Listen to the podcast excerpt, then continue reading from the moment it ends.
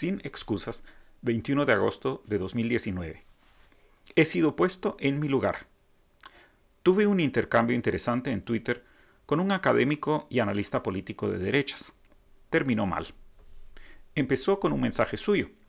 Con todo y sus deficiencias, nuestra democracia se puede mejorar.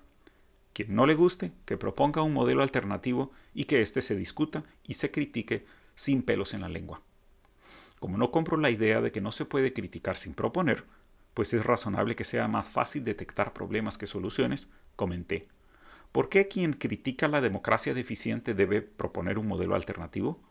¿Por qué no mejor pedir a quienes se resisten que acepten e incorporen las mejoras ya propuestas en vez de hacer lo imposible por mantenerla imperfecta? Y así arrancó. Primero los acuerdos. Sí, la democracia es el peor sistema político, salvo todos los demás.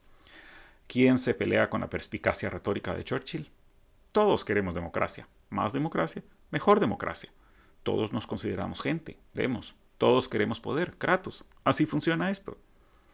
Luego las precisiones, que si Trump y Chávez son coyotes de la misma loma. Sí lo son, pensé, porque no creen en la democracia, solo la abusan. Para ilustrarlo, hice referencia a la cita célebre del autoritario ejemplar Recep Erdogan. La democracia es como un tren. Te bajas cuando llegas a tu destino. Y fue aquí donde la conversación, como el tren, se descarriló.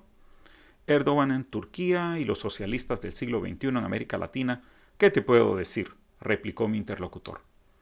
Traíamos una conversación sobre democracia, sus medios y fines, y ¡zas! Sin decir siquiera aguaba, el asunto de vino en el miedo atávico favorito del Chapín, los socialistas latinoamericanos.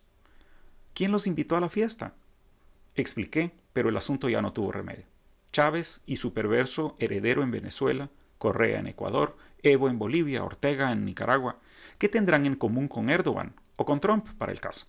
Es lo autoritario, no lo socialista.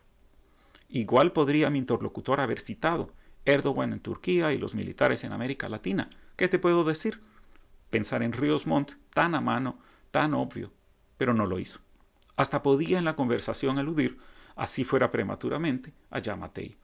Porque la misma semana el presidente electo montó en cólera cuando una periodista le preguntó, con evidencia disponible, sobre el conflicto de interés de uno de sus ministros nominados. ¿Podía mi interlocutor poner a la élite empresarial guatemalteca en el cajón con el presidente turco, que igual ella no da muestra de ver en la democracia más que un inevitable y molesto vehículo para llegar a su destino? Pero no pasó.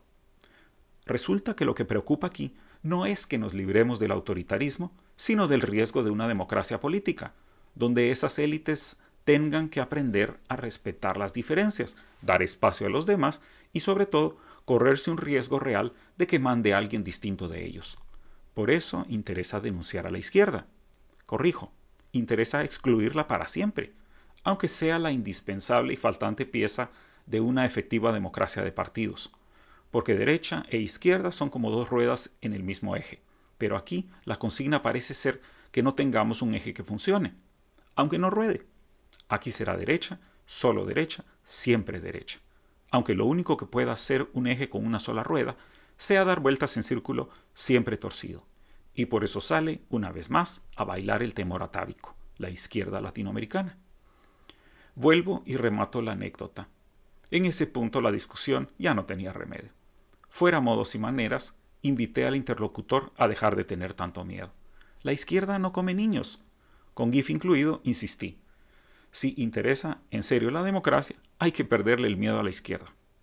Agrego ahora, hay que verla como parte necesaria de la solución y hay que buscar el problema donde está, en la gente elitista, corrupta, incapaz de competir en un terreno parejo, que prefiere apostar por el autoritarismo con tal de no perder su ventaja.